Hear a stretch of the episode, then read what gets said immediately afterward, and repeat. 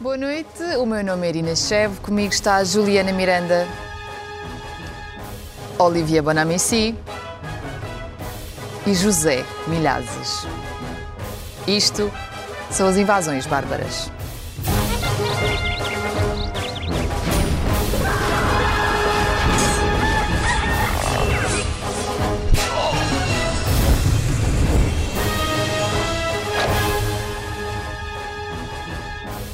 Sejam bem-vindos ao primeiro episódio da quarta temporada do Invasões Bárbaras, que também está em podcast. Depois de um breve período de férias, estamos de regresso.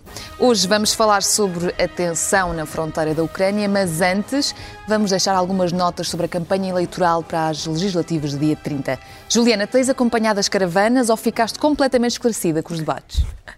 É difícil acompanhar, né? É, o modelo português é, é muito singular, de, de, uma quantidade enorme de debates.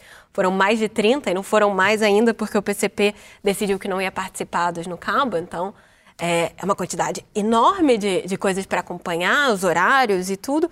Então, assim, é, é difícil. É um trabalho, é um trabalho. É um trabalho que requer algum grau uhum. de organização, dedicação. Paciência. Sim, paciência. E eu me pergunto se fora da, da bolha no Twitter as pessoas também acompanharam tantos, assim. Alguns eu vi que tiveram uma audiência bem modesta. E uma reflexão, é, precisa de tanto debate, assim, não sei se, se esse é um modelo, embora permita um debate de ideias calmo. Às vezes nós vemos uma discussão de comadres, pessoas que têm ideias muito parecidas, que não querem é, deixar de lá, deixar cair a oportunidade de fazer um acordo de repente pós-eleitoral e ficam sempre, ah, não, é isso, é aquilo. Então, assim, é meio, é meio frustrante assistir um debate que era para debater alguma coisa, ou então, na pior das hipóteses, nós temos algo que vira uma, parece uma briga de escola, como foi o debate entre André Ventura e Chicão. É, tem, tem essa questão também de que não tem nada para debater, vamos aos gritos. Uhum. É interessante nesse ponto. Olivia, para ti, estas eleições que estão quase a chegar são um referendo a António Sim, Costa, para mim é, é, é, um referendo uh, sobre António Costa. Uhum. Uh, porquê? Porque eu acho que António Costa individualizou imenso a sua governação e também a sua campanha. Eu acho que no, no, no, domingo, os portugueses, dia 30, os portugueses vão dizer sim ou não, não é o PS, tanto o PS, sim ou não António Costa. Primeira hipótese, se ele ganha. Se ele ganha, uh, quando às vezes falou-se de Trump, da má leitura da comunicação social, se ele ganha, eu acho que vai ser uma derrota também, na minha opinião, de uma grande parte da comunicação social. Porquê? Porque não terá visto que ele, afinal, não é assim tão impopular como isto. Bom, isso seria uma vitória dele e não do PS. Mas estás a falar se ele ganha em termos de maioria absoluta? Não, se ele ganha mesmo com, mesmo com 4, 5 pontos de vantagem. Ele já está há 6 anos no poder. Não? Então, se ele ganha novamente e se ele consegue fazer um governo, é inacreditável. Portanto, seria para mim uma vitória dele. Segunda hipótese, ele perde. Se ele perde, para mim não é uma vitória, não é uma derrota do PS, será uma derrota dele. E neste caso seria terrível. Porquê que para ele? Eh, aliás, ele já disse, se, se, se perde, aliás, ele próprio dramatiza a situação. Então, para mim é um referente claro. E a grande questão que eu tenho anotado ultimamente um pouco, e uma sondagem publicada uh, ontem, ou anteontem, uh, mostra isso, veja a minha volta, o que mostra a sondagem, o voto das pessoas, o voto útil. Para António Costa ou contra ele. Ou seja, conheço pessoas de, extrema esquerda que não querem, sobretudo não à direita no governo. Então votam na, e vão no votar PS. António Costa. Mas também conheço pessoas que habitualmente votam CDS ou que podiam votar Iniciativa Liberal, mas que, sobretudo, o objetivo número um é derrubar António, António Costa. Costa. E por causa disso, para mim, vamos assistir a um referendo. Zé, hum, nós quando nos estávamos a preparar, o Zé utilizou umas expressões bastante curiosas para definir esta campanha eleitoral. Portanto, corrijo-me se eu estiver a citar mal, mas é um, provinciana e parola. É assim que defines esta é, campanha? É, é, é, é, eu até devia eh, ter ido ao dicionário e encontrar algo mais forte. Olha, a começar aqui pelos debates, é que chamou a atenção muito bem a Juliana. Juliana, eu gostei mais foi dos debates dos debates. Isso aí era até exaustão, ou como se costuma também dizer, até ao vómito, ouvir, ouvir depois dos debates os debates dos debates. Quer dizer, isso foi uma coisa. Segundo, uh, num mundo em que há problemas gravíssimos à nossa porta, que é o caso que nós vamos falar depois da crise uh, em torno da Ucrânia, em Portugal ninguém fala nada. Uh, como ninguém entende que se começar uma guerra naquela zona, a, a bazuca da União Europeia pode mudar e deixar de ser uma bazuca de dinheiro. e ser Então, uma bazuca. Então sentes que a campanha é muito focada só em coisas claro, internas? Claro, internas. e- Mas demasiado é isso? Ou seja, é Ultra- normal que seja focado em coisas internas, porque não, são as mas há, há problemas. Quer dizer, se nós temos com uma guerra à porta, onde nós vamos participar, nós temos que falar sobre isso. Por exemplo, nenhum partido falou, que eu saiba, do- da concessão do- do- da nacionalidade ao Sr. Roman E porquê Abramovich. que achas que é assim? Porquê que eles não falam Ah, sobre não sei, quer dizer, eu não quero, não quero dizer que o Roman Abramovich comprou também os partidos todos, embora ele tenha dinheiro para isso.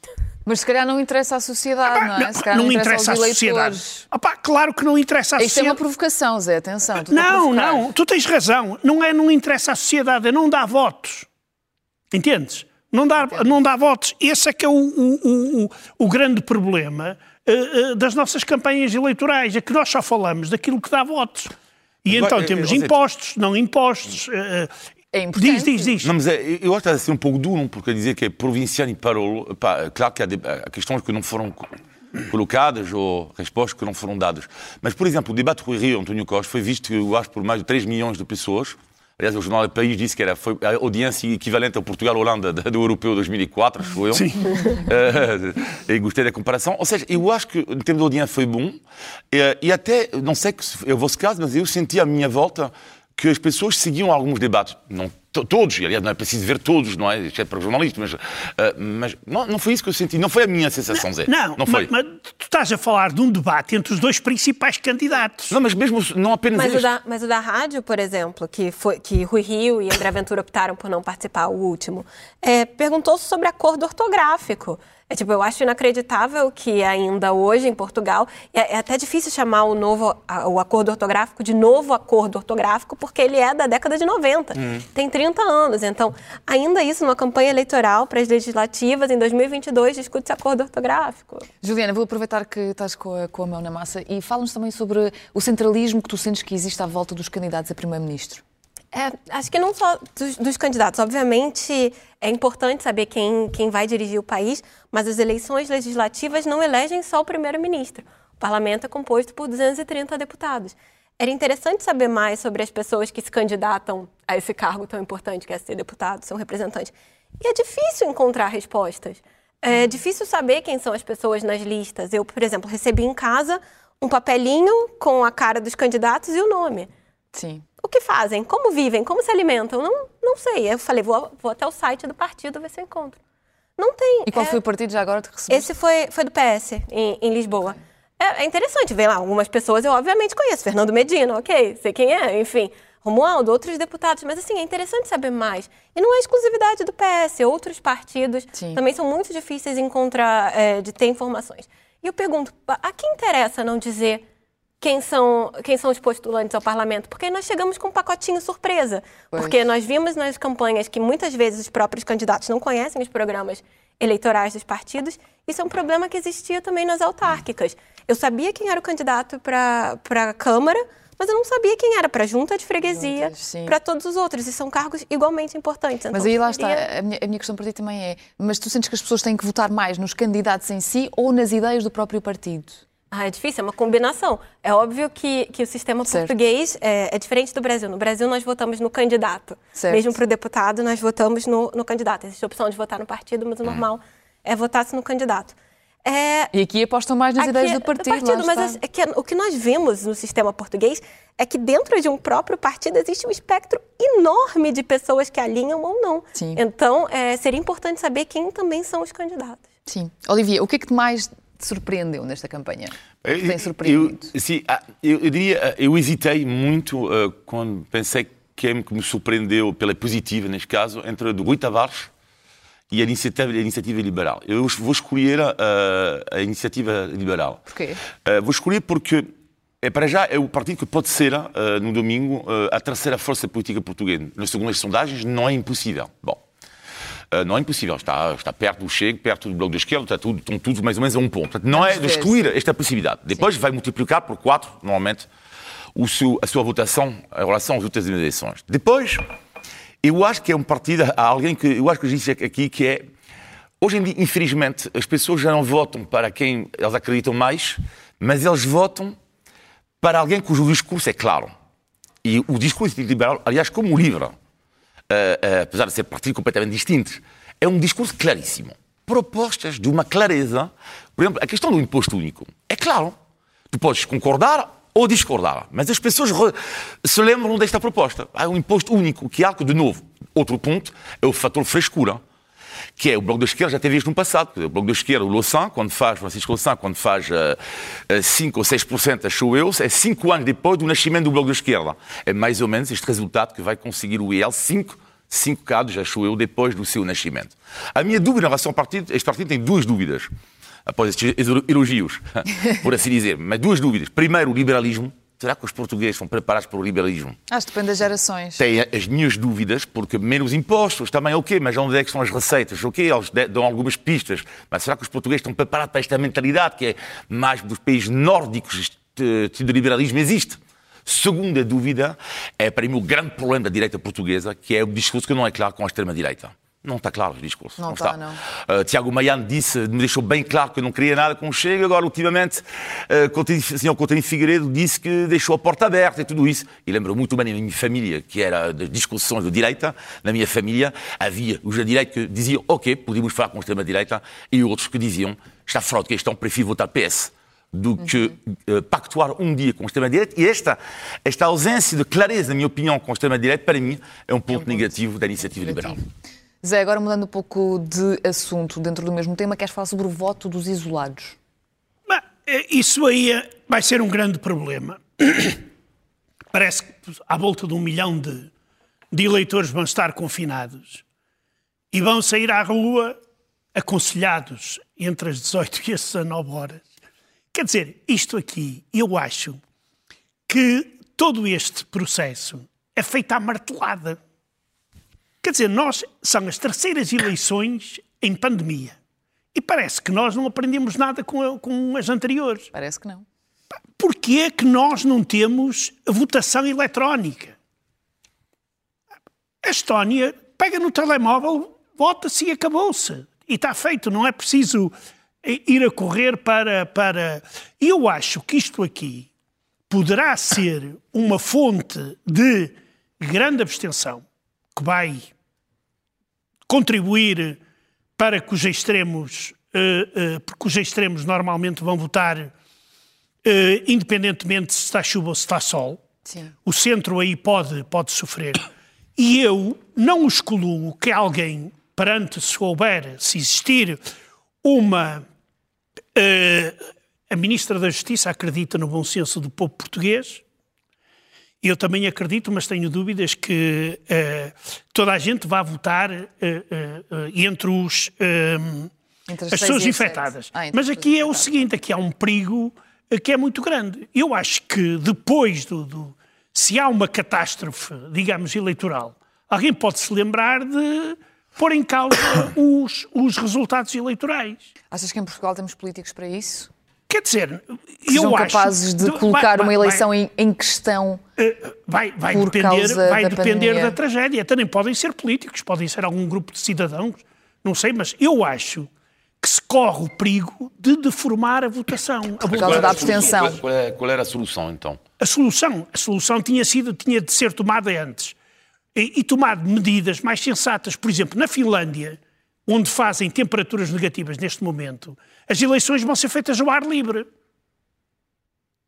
Pronto, isso é uma ideia apenas. Uhum. Quer dizer, não é preciso o voto eletrónico. Já há muito que se fala, mas os partidos, não sei porquê, talvez as listas dos eleitores estejam maradas, como se costuma dizer. Sim, mas o ar livre, eh, tudo bem, mas a Finlândia eu sei que hoje em dia é uma referência, mas o ar livre, coitados, os isolados já estão com uma febre enorme.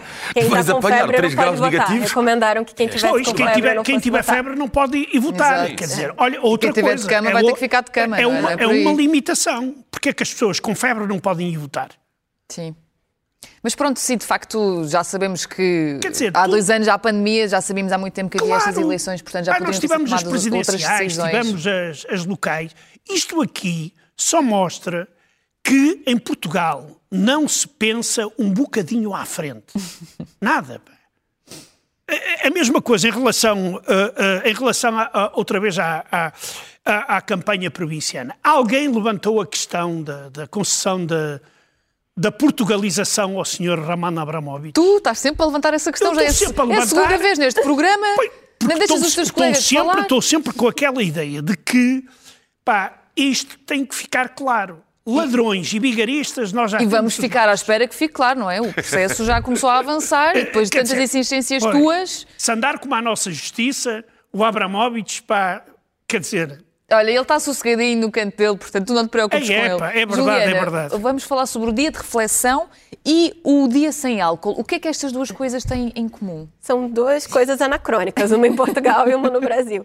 É, eu acho o dia de reflexão fascinante no, num contexto de redes sociais e Pois. internet, que basicamente todo mundo pode falar de campanha menos os jornalistas. E, eu, e eu fui Isso é ver e, e fazer campanha. É, é incrível.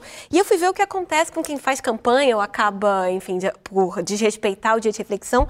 Normalmente não acontece, mas pode ser até uma pena de prisão de seis meses. Normalmente é multa. Mas assim, é, é, é preciso Cuidado, isso. E especialmente cuidado. agora, com mais de 300 mil eleitores que se inscreveram para votar antecipadamente em Portugal. Eles não vão ter dia de reflexão. Então, é, é tão necessário assim? É, acho que pode ser interessante Temos que refletir sobre o dia de sobre reflexão. E no caso, no Brasil, nós temos uma, uma lei que é interessante, a chamada Lei Seca, Eu no dia das dessa. eleições. Em 1967, é, foi instituída uma lei que era para tentar evitar que os eleitores fossem bêbados às urnas. No Brasil, o voto é obrigatório. Que os eleitores fossem bêbados. Mas isso e, enfim, acontecia assim tantas vezes para terem que fazer uma lei Então, sobre acharam isso? que. ta- Talvez, acharam que seria. Não esqueçamos que, não esqueçamos que no Brasil, na década de 60, também era um país mais conservador. Então, de repente, aconteceu uma ou outra vez, vamos criar uma lei para impedir. Ok. Durou quanto tempo? Isso Ok. ficou. Aí, ela ainda existe. ainda existe. Aham. O problema é esse. Não, peraí. Ela ainda existe. É que- não, é, é que, mas agora ela não é. Não, Não, agora sério. Não, mas agora existe e agora, as- só que agora ela não é obrigatória no país inteiro. Os estados e os municípios Pois. podem escolher, junto com as autoridades de segurança pública, se podem ou não. Nas últimas eleições brasileiras, que foram as eleições municipais em 2020, pelo menos oito estados brasileiros, em alguma cidade, teve lei seca. E eh, tem diferentes graus, mas em algumas cidades é proibido mesmo de vender álcool nos supermercados e nos restaurantes. Mas é na véspera. Uau. Mas é na Na- véspera. na- até fecharem as urnas. As Na véspera. Olha, Ah, na- ou seja, pode ser- pode e começar na véspera E depois vai já põe uma bebedeira ou outra história. Olha, oh, oh, Os brasileiros oh, depois é oh, Mas desgraça. é cada É vez, desgraça. é cada vez menos Ju- É comum, mas chorar, não é? Os Juliana, mas a polícia está lá com o aparelho a medir Não, é genial.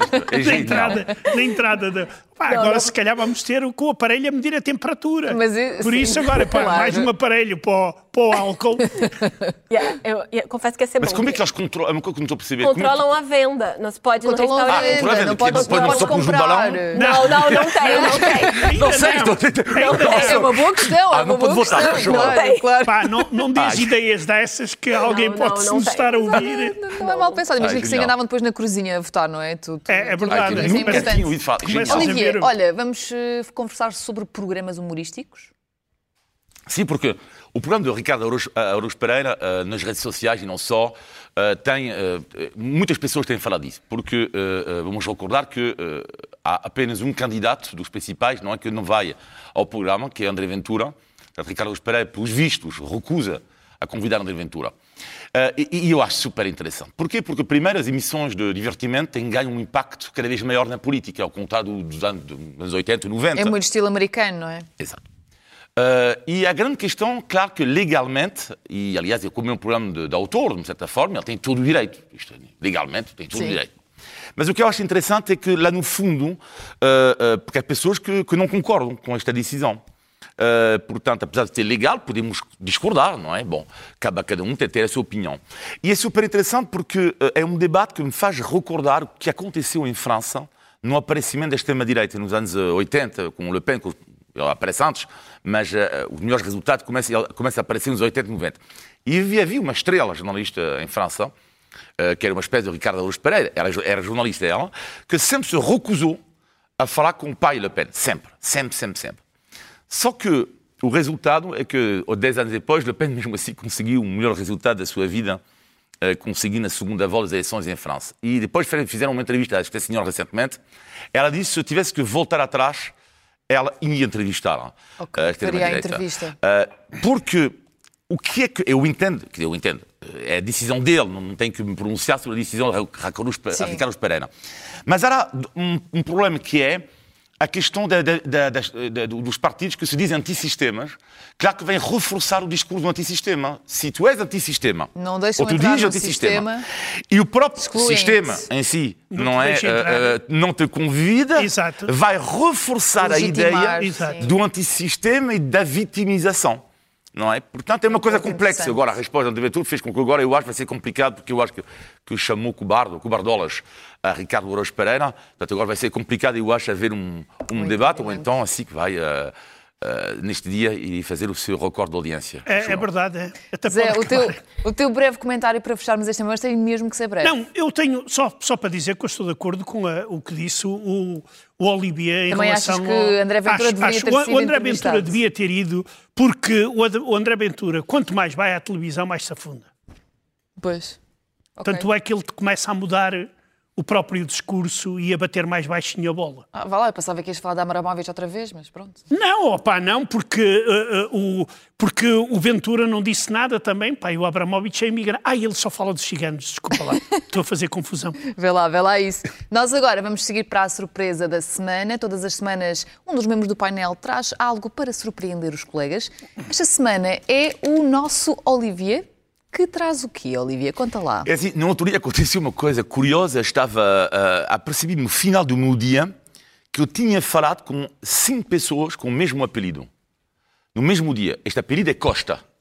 Uh, não falei com António Costa, mas falei com uh, cinco pessoas chamado Costa. E eu pensei, uau, é curioso, porque de facto em Portugal, ao contrário da França, por exemplo, há muitas pessoas com o mesmo apelido. De facto. E depois eu fui fazer uma, fui fazer uma pe- pequena pesquisa e vamos ver juntos. Primeiro vou mostrar os cinco apelidos mais comuns em França e depois vou mostrar de Portugal. Portanto, em França, estou aqui, é Martin, Bernard, Thomas, Petit e Robert. O que é curioso, porque em França são nomes de apelidos, são apelidos, aliás, mas são também nomes. Pois são, sim, são primeiros nomes, não é? É não, quer dizer, Marta, sim, Petit mas- não sei. Exatamente, mas são apelidos. Agora em Portugal, isto é que é. Uma pequena pergunta, vai ser mais para Juliano, desculpe, uh, Zé, mas será um pouco mais fácil para ti, uh, porque como a Juliana não é portuguesa, vamos ver se ela adivinha. Portanto, Costa uh, está no top 10, mas não está no top 5 Ok. dos apelidos mais comuns em Portugal. No quinto lugar, temos Oliveira, temos no quarto lugar Pereira, no terceiro Ferreira, no segundo lugar Santos. E a minha pergunta, Juliana, qual é o apelido mais comum em Portugal? Não é Milhazes, não, é chefe, E não é e não é Bonamici. Bonamici também. Top- Não, não é Miranda também, eu acho. Não. Não, não. Mirandas há muitos. Ora, Talvez Silva. hã? Silva. Olha, eu tive a mesma ideia, ó Juliana. Resposta certa, mas Pois. o que é inacreditável é que 10% dos portugueses, 10% têm o apelido Silva. Dentro do total, às vezes pode ser Silva Santos Pois. ou Silva Pereira, Sim. é 10%. E só rapidamente, Zé, para ti uma outra pergunta. Eu adoro os nomes dos animais, apelidos de- dos portugueses ligados aos animais. Qual é o apelido português que tem o uh, mais comum que tem o nome de animal? Não é coelho, não é leitão, não é borrego, não é vieira. Só falta um. Qual é o nome português? O apelido. O apelido. Que é o Pinto? É, é Pinto. Olha, olha. Mas, É Pinto. Exatamente. Que no Eu- Brasil tem eu- uma conotação um bocadinho diferente, não é? Não, mas eu acho que, que a lista no Brasil provavelmente seria muito parecida É. com essa. Acho que não temos. Assim? sabes Ah, que. sim, é, provavelmente. sabes- Acho que Silva é olha, provavelmente. Por exemplo, no, no Sri Lanka, há muitos Silvas. Tu vais lá ver, pá, e. E na Rússia, o que é que é? Na É? Rússia? E na Rússia? Não, pá, na Rússia é Ivanov. E, e na Ucrânia? Ah, não faço ideia, mas chefe também não é de certeza. Mas por falar em Ucrânia, vamos seguir a nossa conversa com o tema da tensão na fronteira da Ucrânia e a ameaça de, de guerra que paira sobre a Europa. Começo já por esclarecer que ninguém, nem nesta mesa, nem em nenhuma outra mesa de comentário político, em Portugal ou lá fora, sabe dizer se vai ou não haver uma escalada de violência no leste. A única pessoa que consegue responder a esta questão, de facto, é Vladimir Putin, porque são as suas tropas que estão a ameaçar um país soberano. E depois de passarmos esta parte muito importante, Zé, vou começar por ti. ah, A impressão que eu tenho é que em Portugal eh, as pessoas estão um bocadinho desligadas deste tema e queria perguntar-te se sentes o mesmo e porquê que tu achas que é assim? Eh, em geral, em geral, isso deve-se muito à comunicação social. Nós prestamos muita atenção ao que se passa cá dentro, o que se passa lá fora uh, é menos importante. Tanto mais que coincide com uma campanha eleitoral. Isso aí faz com que os tais debates dos debates uh, queimem o tempo todo para que se possa falar calmamente de, de, de, grandes problemas da política externa como é, como é este. Sim. Porque eu, eu sei que há muitas pessoas que se interessam por isto. Eu, por exemplo, vejo no, no, o que escrevo no Facebook ou que partilho no Facebook que há muita gente que comenta, que partilha, eh, o que significa que é preciso alimentar, é preciso alimentar o, o, digamos, o conhecimento das pessoas. Sim, mas isso também nas redes sociais acaba por ser uma bolha, não é? E porque o que me acontece a mim é que muita gente, sabendo que eu nasci na Ucrânia, vem falar comigo para tirar pois, muitas dúvidas. Exato. O que, o que é bom, isso é muito bom. Sim. Que vão falar contigo, que não vão dizer algumas das asneiras que se dizem sobre, os, sobre a situação na Ucrânia, etc. Ao menos pedem esclarecimento. Uh, e, uh, uh, nesse sentido, eu acho que é pouco cultivada em Portugal, mesmo nas escolas, os problemas internacionais. E isso aí é cada vez mais um atavismo, porque nós fazemos parte da União Europeia, nós fazemos parte da NATO, ou seja, uma guerra no leste da Europa significa uma guerra na fronteira portuguesa. Olivia, qual é que é o feedback que tu tens em relação Não, a este tema e da sociedade? Para já dizer ao Zé que eu concordo plenamente com o que acabou de dizer, é, é terrível haver desconhecimento sobre questões internacionais, mas não é só em Portugal, infelizmente, não é? Ou seja, o genocídio do Ruanda parece que é menos importante às vezes uh, do que um pequeno fait divers, não é? Uh, isto é terrível. Mas isso não é só em Portugal. Uh, agora, o que, é, o que, é, interessante no caso da Rússia e Ucrânia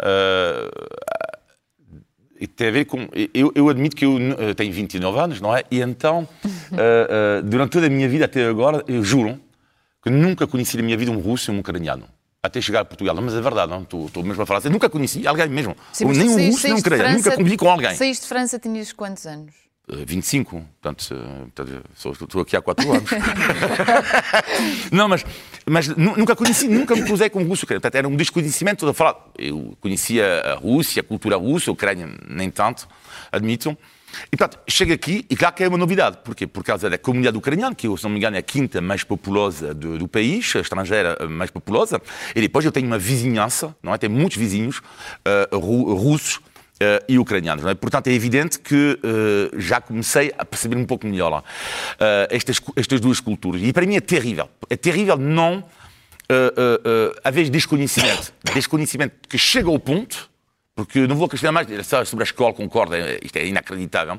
Mas, por exemplo, falando de nós, aqui os quatro, já me disseram a mim, uh, no bairro, por exemplo, outras pessoas, ah, eu gosto muito da, da simpatia da apresentadora Irina Tchefa. E faz-me pergunta, ela é russa, não é? E não responde, não, é ucraniana. É a mesma coisa, Bolívia, é a mesma coisa. É a mesma coisa. Portanto, o, o argumento... Podes olhar para mim quando dizes isso. Não sim, sim. olhar para o Zé. Sim, sim. Não, Desculpa. Eu não estou a bater. É a mesma coisa, não vais bater. bater. Mas é a mesma coisa. E fez-me lembrar um jogo que eu comentei do futebol um dia entre a Irlanda, a República de Irlanda, e o, outro, e o comentador confundi com a Irlanda do Norte. E depois eu disse em off, desculpa, não joga, não, não, não, é joga a República de Irlanda, não pode ir a Irlanda do Norte. Eu respondo, não faz mal, é a mesma coisa. Pois. E não, são países distintos Claro, mas essa questão é sempre muito difícil de responder porque há duas vertentes, não é? Porque, por exemplo, quando me perguntam isso, eu sei que maior parte das vezes não é com má intenção, é mesmo por desconhecimento e por uma certa ignorância quase, não é? Porque se alguém pensar um bocadinho sobre o assunto, não diz isso, não é? Porque percebe que são dois países completamente distintos, ok, partilharam uh, durante algum tempo uh, um período da história, nomeadamente agora com a União Soviética, mas, ok, partilhamos também uma fronteira, mas toda a gente consegue perceber que são dois países diferentes, tal como Portugal e Espanha são dois países diferentes. Porque às vezes, quando eu não tenho paciência para responder de forma educada a essas questões, o que eu digo é precisamente isso. Opá, claro, não há problema nenhum. Eu também às vezes confundo os portugueses com os espanhóis, também é a mesma coisa. Hum. E claro que aí as pessoas já não gostam. E aí pensam duas vezes. Mas isso é uma questão que, que é muito difícil de abordar quando as pessoas não querem ouvir. Mas qual é o vosso ponto em comum, se me permite? O vosso, que- quando eu digo o vosso, Zé, falo para mim dos russos, não é? Não, entre os ucranianos e os russos. Qual é, qual é o, o- Ou seja, é, só, é, é- é, uma- é apenas e só uma história em comum é- ou é mais do que isso? Não, é, é, é uma, uma história em comum até determinada altura. Depois a separação em várias. A Ucrânia é dividida. Porque a Ucrânia é mais ou menos um corredor de passagem na Europa.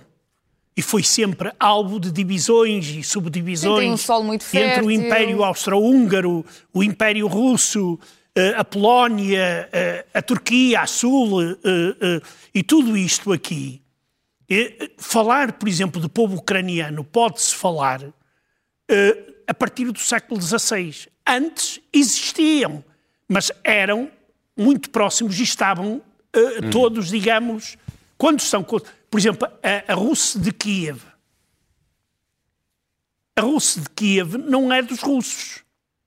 Chama-se russo, mas não é dos russos. E é importante esclarecer que Moscovo nasceu muito depois Muito de depois Kiev. de, de Kiev. Muito depois Quer de dizer, Kiev. é difícil quando dizem. "Epá, É a raiz de três povos: ucranianos, bielorrussos e russos.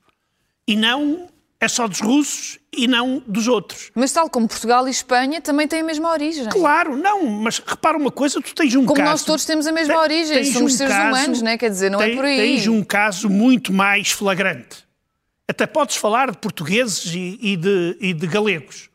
Agora, o que Os portugueses vão, vão ocupar a Galiza ou vão eh, criar eh, movimentos separatistas na Galiza para, para anexar a Galiza, porque a Galiza no século XII eh, eh, falava português como nós falamos, Não, ou galaico mas esses argumentos, toda a gente entende que esses argumentos não fazem sentido nenhum. Ah, não é toda a gente que entende.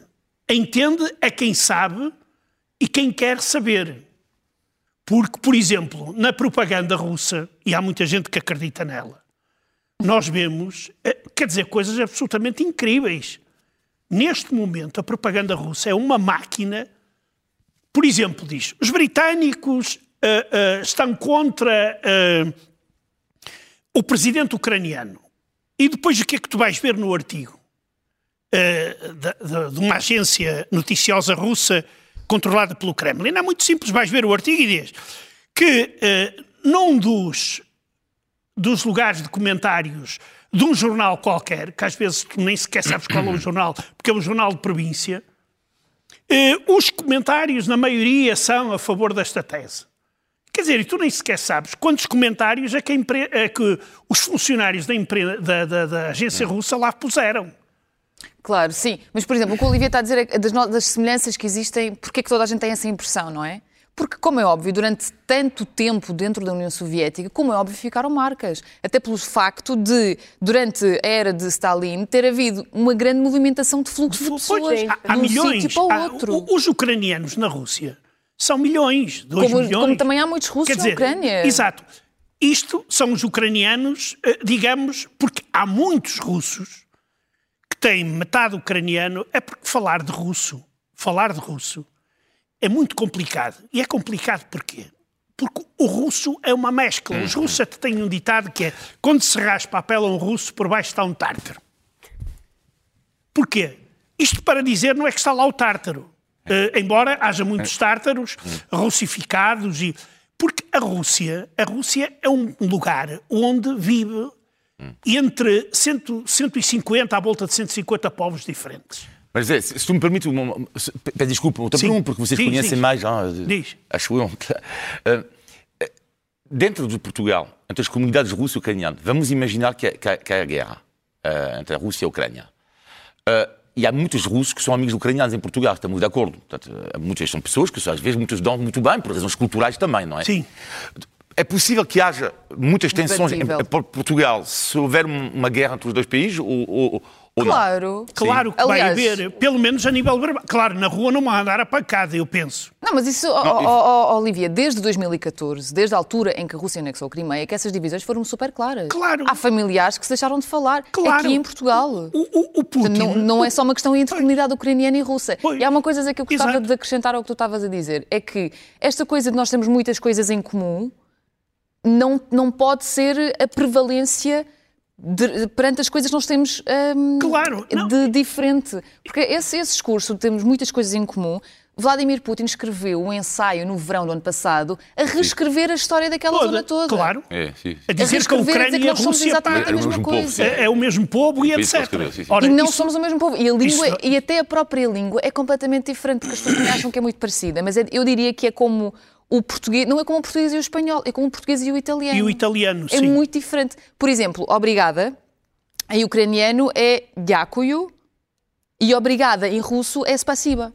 Não tem nada a ver uma coisa Pois, com a outra. por exemplo- Mas a Ucrânia foi obrigada a aprender a língua. Eu- Eu arrisco-me a dizer que o ucraniano, às vezes, pelo menos pela quantidade, às vezes, de palavras, é mais parecido com o polaco do que com o russo. Sim. Tem muitas palavras. Porque, como eu disse, o ucraniano foi sempre uma zona de passagem. eh, A Ucrânia. E isso reflete-se também na, na, na- na- cultura. Tu vais, por exemplo, à Ucrânia Ocidental, por exemplo, a Lvov, ou Lviv, como dizem, como dizem os ucranianos. Pá, e tu pensas que estás numa cidade do Império Austro-Húngaro. Vais ver o teatro de Lviv. Ah, porque não foi destruído, não é? Claro. Com- Nas guerras como as Pronto. outras E- cidades. E, e parece que estás numa, numa, numa, numa capital eh, europeia. Kiev não, Kiev já tem traços mais orientais. eh, Super eh, soviéticos, sim, eh, eh, e também super soviéticos, porque Kiev sofreu muito Destruída a cidade. durante a Segunda Guerra Mundial, eh, porque, por exemplo, Stalin estava com muita pressa de, de tomar Kiev e então eh, aquilo foi bombardeado e etc. Mas isto para dizer uma eh, só mais uma Sim, Zé, que é para passar a palavra Exato. à Juliana. É que o Putin. É que senão ela daqui nada. Exato. Um dos grandes êxitos.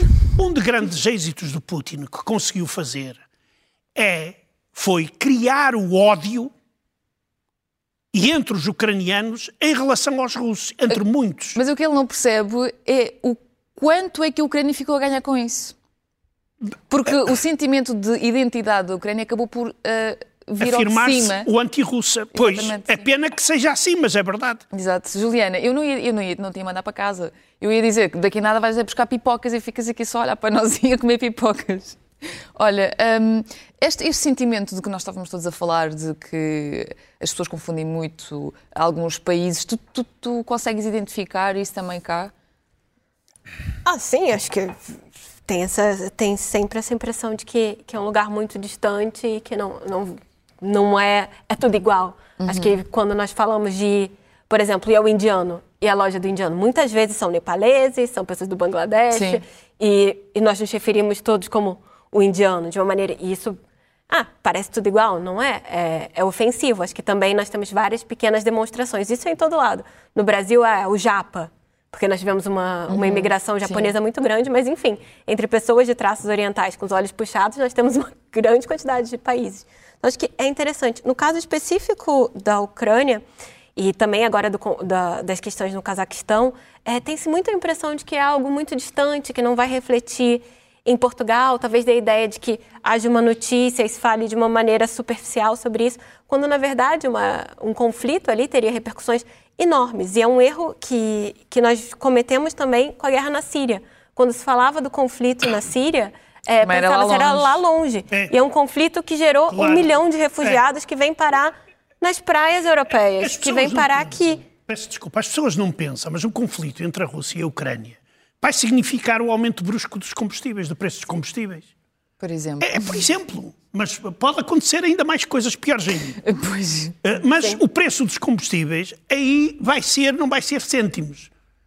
Vai ser muitos cêntimos. E, e o pessoal diz: epá, então como é que aconteceu?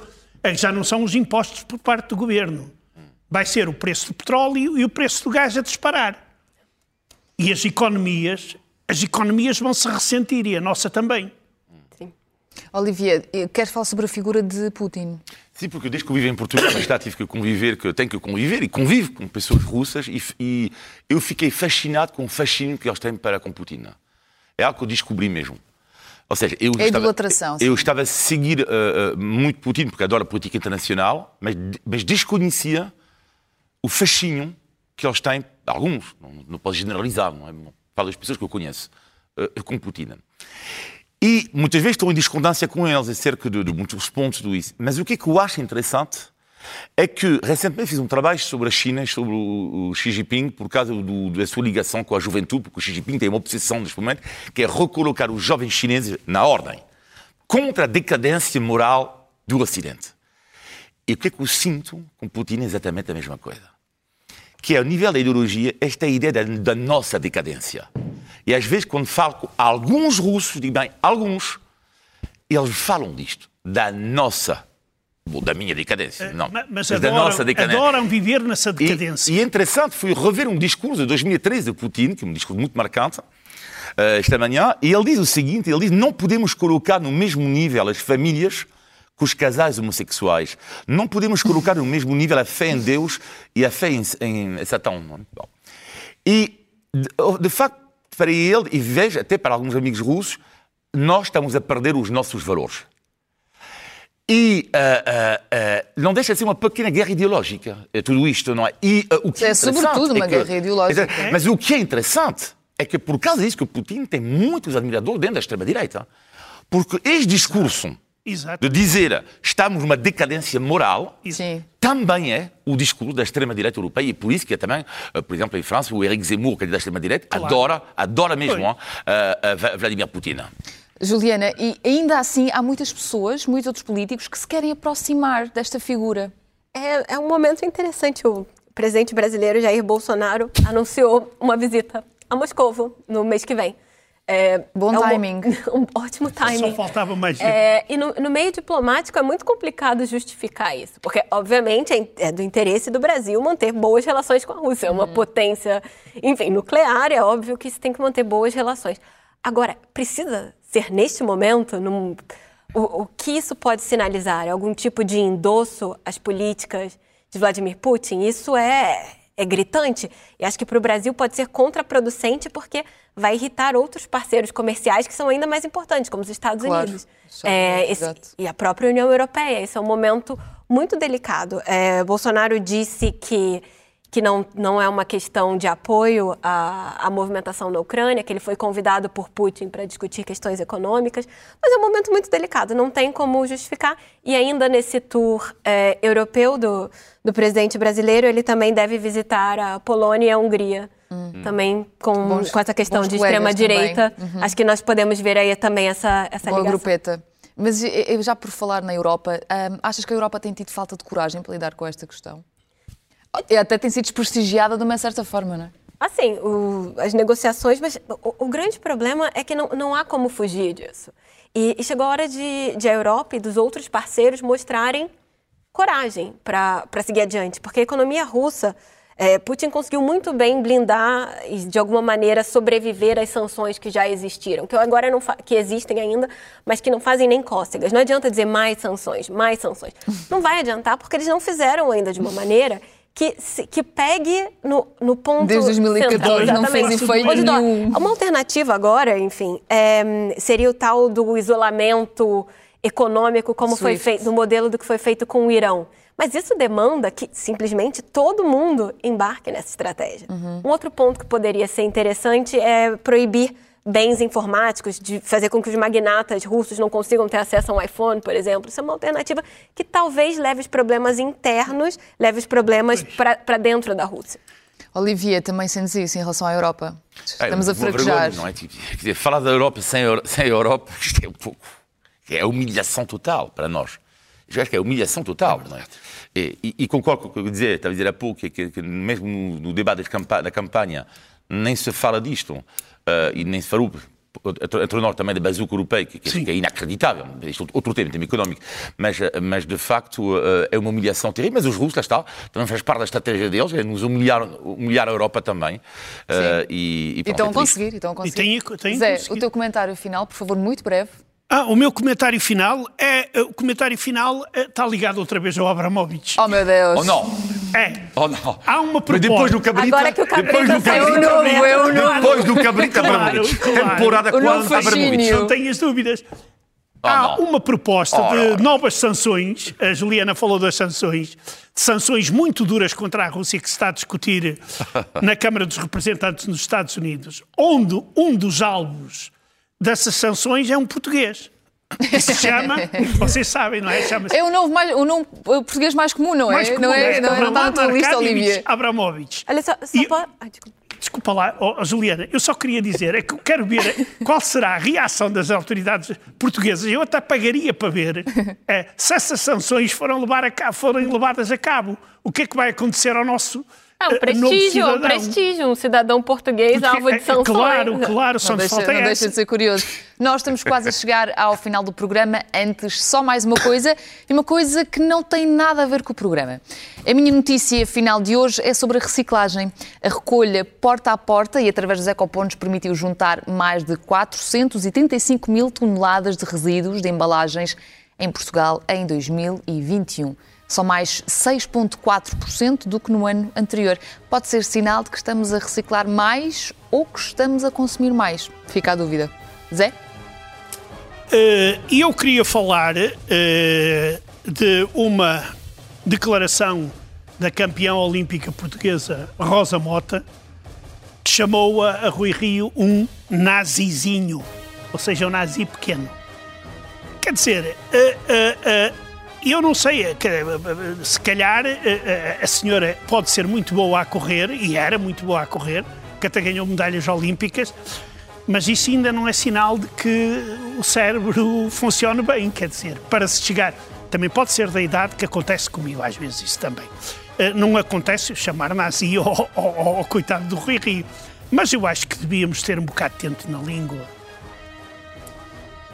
A minha notícia final tem a ver com o Roman Abramovich. Não, estou a brincar. Adoro o humor inglês eh, e no site eh, TripAdvisor na internet tem aparecido eh, agora uma nova morada. A 10, ou 10, Downing Street, a residência oficial do, de Boris Johnson. E há muitos comentários de pessoas que sugerem este eh, sítio para passar um bom momento. E passo a citar dois comentários. Adorei a festa que foi organizada neste sítio e o dono, apesar de cabelos esquisitos, é porreiro. Ou ainda, outro comentário que eu adorei: dois porteiros na entrada, vestidos de polícia super simpáticos e tudo é de borla, vinho e queijo à descrição. É uma péssima notícia para quem acha que é uma boa ideia contrair Covid-19 de forma propositada para ter um certificado de recuperação. É uma cantora na República Tcheca, Hanna Horka, espero que eu tenha dito o nome dela certo, morreu no domingo, com 57 anos, depois de contrair Covid-19 de maneira deliberada. Ela era anti-vacinas e queria obter o certificado de recuperação para ter acesso a restaurantes e atividades culturais. Então fica a dica que é melhor conseguir imunização do jeito normal com vacina. Muito obrigada por ter estado connosco. Estes quatro invasores bárbaros regressam já na próxima semana. Até lá.